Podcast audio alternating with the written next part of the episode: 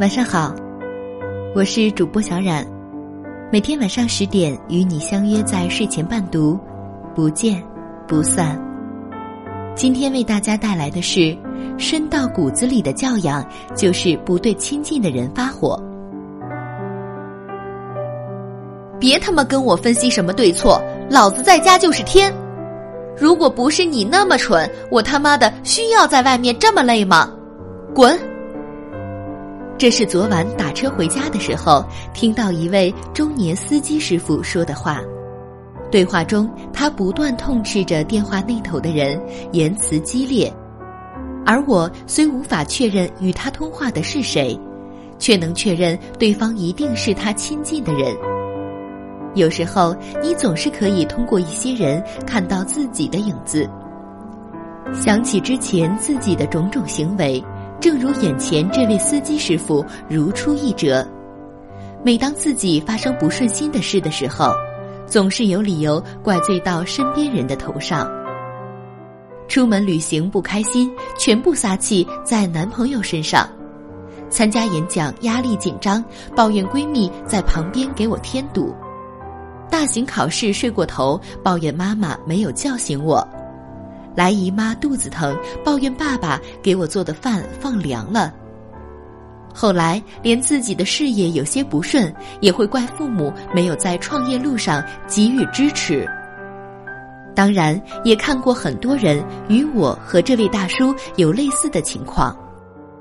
有人事业受挫就回家借酒撒泼，甚至打骂女人；有人在外受欺负一声不吭。回家却吆五喝六。不知什么时候开始，有太多人都会把最差的脾气留给最亲的人。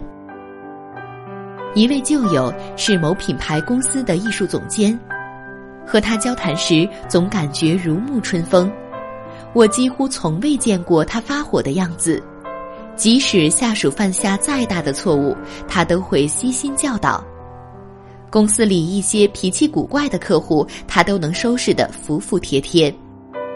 而就是这样一个女神，曾在酒后跟我忏悔。很多人都说她温柔善良，可唯独面对自己的亲人，她就像一只张牙舞爪的老虎。父母催婚时，她经常恶言相向；同在艺术品行业工作的弟弟，只要工作表现有一点不好。他就觉得丢了自己的脸面，每次回家都会把弟弟骂得抬不起头。似乎我们就是这样，也许能对陌生人客客气气的，可一面对亲人就控制不了自己的情绪，所有的负能量瞬间爆发。小时候跟小伙伴一起玩耍，无论吃什么都会平均分配。可回到家，面对兄弟姐妹的时候，就连一盒糖果也会争得你死我活。长大后，对同事我们谦让有礼，偶尔也会请客吃饭；对不熟的人，我们毕恭毕敬，偶尔也发条节日祝福的短信。可唯有对身边的亲人，可能连一句节日问候也都不会记得。人们说。你永远只能伤害你爱的人和爱你的人。我想，这应该是个悲凉的真理。周国平说：“对亲近的人挑剔是本能，但克服本能，做到对亲近的人不挑剔，则是种教养。”我想，最好的教养就是不对亲近的人发火，给予他们足够的尊重。愿我们都能拥有这深到骨子里的教养。最后，祝大家晚安。